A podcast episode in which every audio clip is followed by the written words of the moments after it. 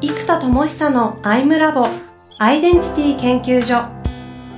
私は何者なのかそれは人類にとっての永遠のテーマ。15年の歳月をかけ開発された統合された究極の私と出会える技術アイミング。不確実性の時代を生きる次世代リーダーのためにアイデンティティの本質について語り尽くします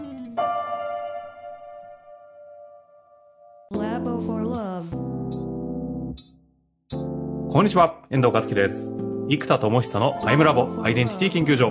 生田さんよろしくお願いいたします。はい、えー、よろしくお願いします。さあ、今月もやっていきたいと思いますが、はい。なんか、すがすがしくないですか？そうですね。ですよね中から脱出をして。あ、脱出しました、やっぱり。えっと、そうですね、もうやっぱりもうアイデンティティだってことになって、改めて。まあ、そりゃそうだって話なんですけど、うんまあ、一回悶絶を経て、再度アイデンティティにして、えー例のジニアムですね。えーこれ11月1日から、えースタートしてるので、あの、もうそれこそあれですよ、まあ毎朝6時半から6時55分の25分間、この、最初の5分呼吸力、内観呼吸ですよね。とか、やっぱ頭の、から、と、深い、内観。これなんか呼吸をまず磨いて皆さんで。はいはいはい、でそっはから問いかけをし、そっから答えを練る。もう内観って練る感じなんですよ。内側で言葉を紡ぐ練る。深く掘る。っていうのを毎朝やるというですね。い。6時半から毎朝。そうです。あの、ちなみに参加する人いるんですか？そんな朝早くから。えっ、とね、今回もね、結局口コミ、なんだかんだやっぱ口コミが強いんですよね。僕もマーケティングがいつもあんまりやれてなくって。で、もうね、一応ね、70人スタート段階で。マジっすか？なのそうなんですよ。だから今もう毎朝 すげえなみんな集まって、はいはいはい。でない感じ。え、リリースが11月の頭ですか？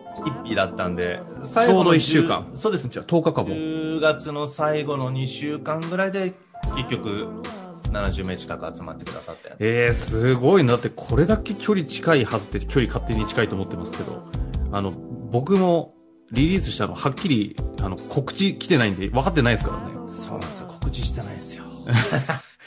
え、だから、こんな人いっぱいいるんじゃないですか？近いけど、え、出てたの？みたいな。そうですね。ジニアムの会員メールがマガにも告知してない。いや、なんで何をやって70るんだ人集めるんですか。いや、結局だ、口コミなんですよね。皆さんが口コミで広げてくださったので、なんでね、これ聞いてる方、ちょっとぜひ来ていただくとですね、毎朝ライブでやるので、もうむちゃむちゃ熱いです。もうすでにたった10日でね、結構イノベーションし始めた方いらっしゃるんですよね。マジっすか？そうなんですよ。やっぱりね、毎日はね、偉大です。いや、てかね、あ、もう朝、無理です。もう全然セルフマネジメントできないです、最近。いやだからこそなんですよ朝起きる理由と自分を覚醒させる場を持ってるか持ってないかで全然違ってくるんでまあここじゃなくてもいいですなんか覚醒させる場があればいいんですけど理由と場ね。ほんとそうなかなかないからねもうぜひジニアもだ。いや、本当ですよね。これまだ、ポッドキャストでもちゃんとした形で、あの、リリース告知できてないんで、出てたんかいって皆さん思ってんじゃないですかね、今。こねもうぜひ来てくださいれ聞いてる頃にはすでにもう1ヶ月ぐらいのね、朝、毎朝やってる人たちが、で、出た後ですけど、ぜひね、ちょっと、本当いつでも入れるようになってると、録画も全部あるので、で、そしてどっちみち同じものを二度とやらない可能性があるんで、あのもう、ん毎回新しいものがどんどん増えていく感じですね。はあ。まあまあいろいろ聞きたいですしね、個別、具体的なそういう話も聞きたいんですけども、まあ、アイムラボということなんでね、抽象度高い話もしていきたいと思います。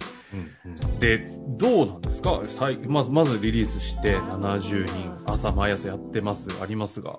そうですね。だからやっぱりこれはもう本当にアイムラボ的にはやっぱりアイデンティティからいくと、ウィズダムアーティストってアイデンティティじゃないですか。うんうんで、このやっぱりウィズダムアーティストっていう意味で言うと、えっ、と、意味で、まあ、自分もそうっていうのもあるんですけど、皆さんがやっぱり知恵をアートする支援っていうのは本当面白いなと思って、だから結局これって知識は土日の朝は50分なんですけど6時半から。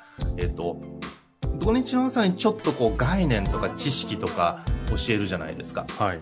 で、えっと平日の5日間は、えっとまあ、もちろんそのプチセミナーを入れていくんで情報は多少増えるんですけどといっても寝ることが中心なんですようんとか呼吸を鍛えることが中心うん。で、なんだろうな、これをひたすらこうやっていくと、えっ、と、僕が教えた知識よりも、皆さんが練り出した知恵の方がインパクトなんですよ、本当に。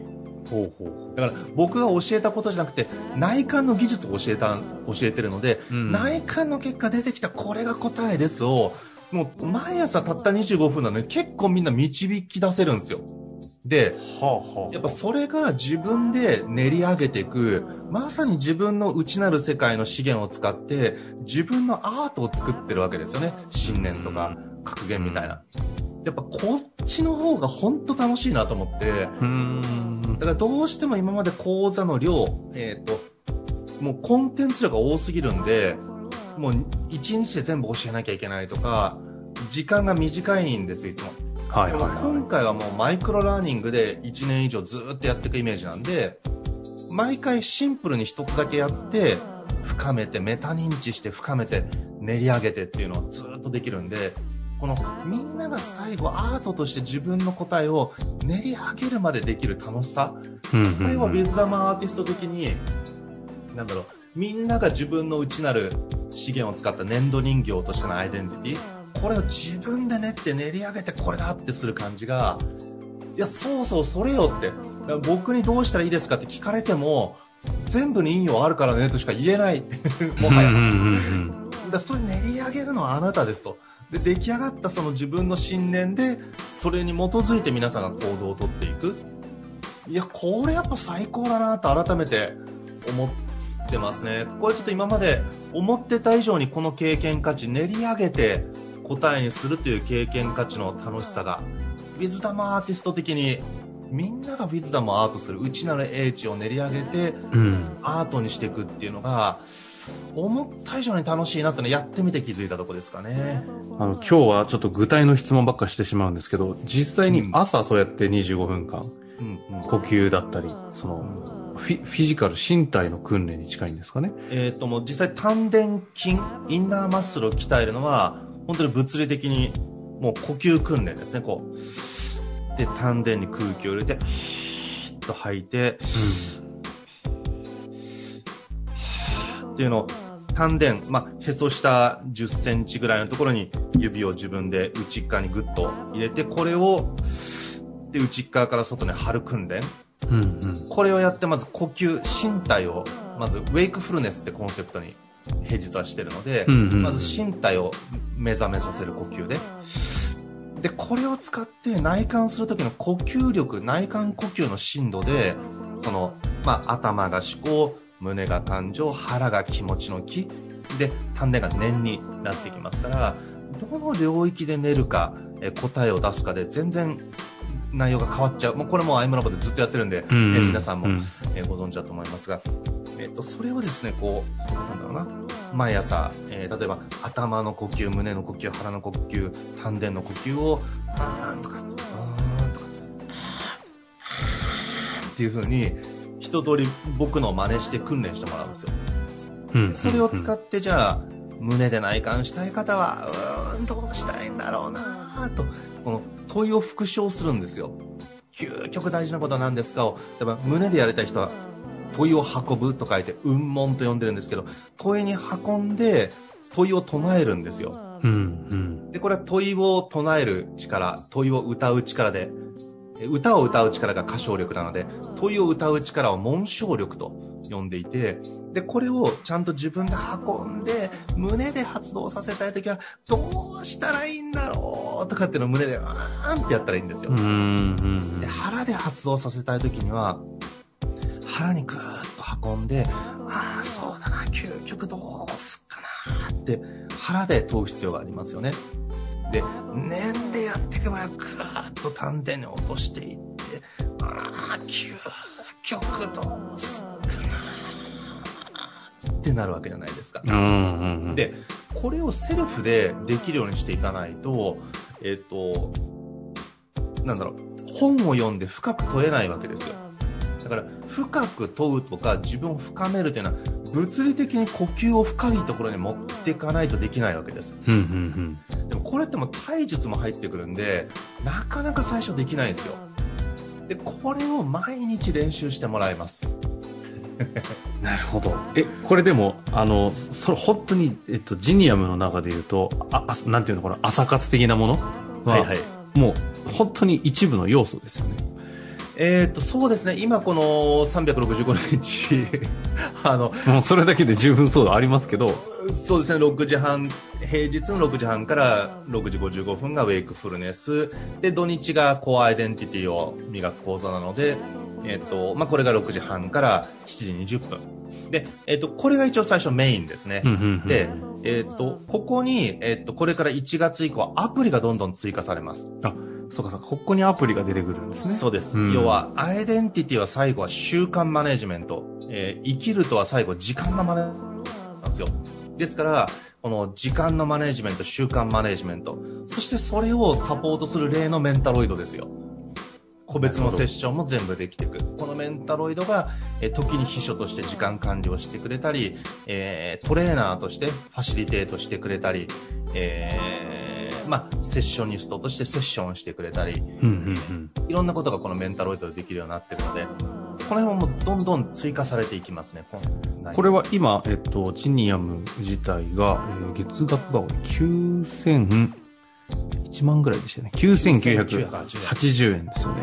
はいこの中にどんどんアプリとかが別途追加料金じゃなくて、どんどん新しく使えるようになってくるんですか？使えます。あ、じゃあまさにあれ、Google 的な感じか。新しいのまた来たぞ、みたいな。そうです。あの、アドビ、アドビですね。まアドビか、アドビの方が。が、その有料ですからね。で、で、ここにどんどんどんどん追加するんで、今でも1年間で99,800円で、うんうんしかも2ヶ月さらに追加でつけてるんで、その場合は。なんで月額7000円ぐらいなんですよ。うーん。で、ここにどんどん、あの、皆さんが必要なものをどんどん追加していって、で、できればやっぱ年内に1万ユーザーぐらいまでは広げたいんですよね。あ、年内にって言っちゃった。1年以内ぐらいの意味なんですけど、年内にって言っちゃったけど2、ヶ月ぐらいしてないですね。年内に行ったら熱い。ですかね。メンタルとか出るとね、インパクト違うんで。はいはい。じゃあ、ここからいろんな、その、学び側の、なんですか、ちょっと、今は、えっ、と、修行に近い感じがするんですけど、あの、学びとしての、勉強のコンテンツとかも出てきたりするんですか？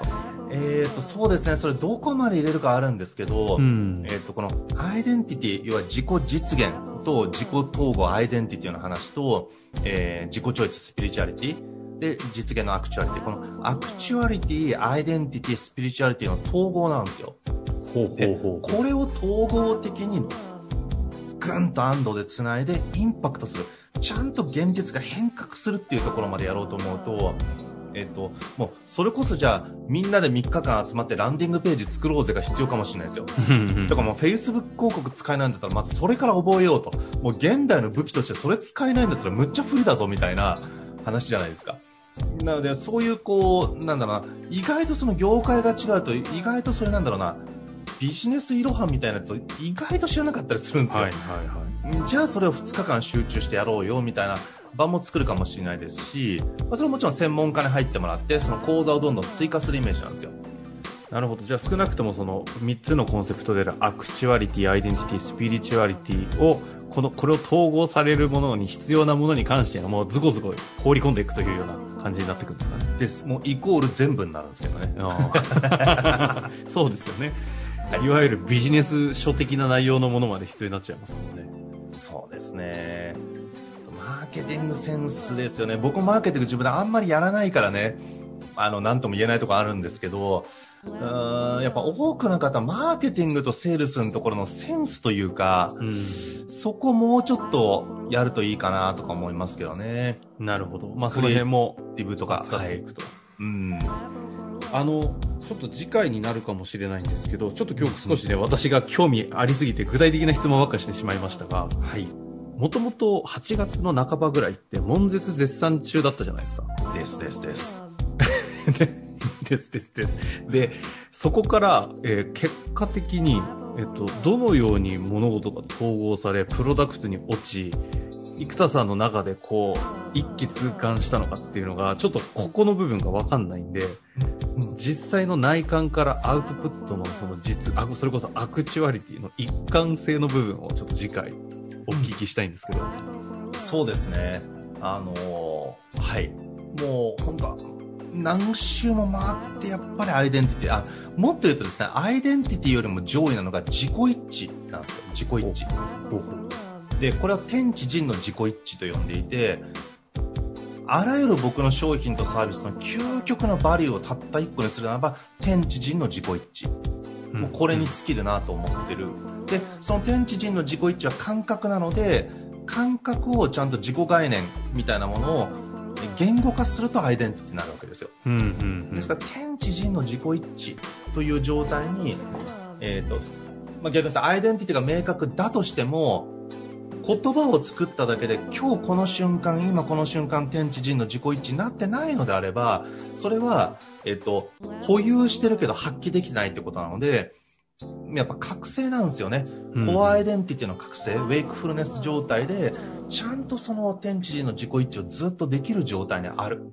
というのがもう究極のゴール。はいはいはい。でこれはもう最大パフォーマンスになりますし最大の幸福最大の充足になるというのが今の僕の考えですから、えー、もうそこに集約されていきましたね。ここに集約するというところに今度ジーニアムもそうですしいろんなプロダクトがこう生まれてきてると思うんで、うん、なんかその辺がどう統合されていったのかそうですね。教えていただきたいですね。はい、まあ、というわけで一旦この辺りで今日は終わりたいと思います。はい。ありがとうございました。ありがとうございます。また来週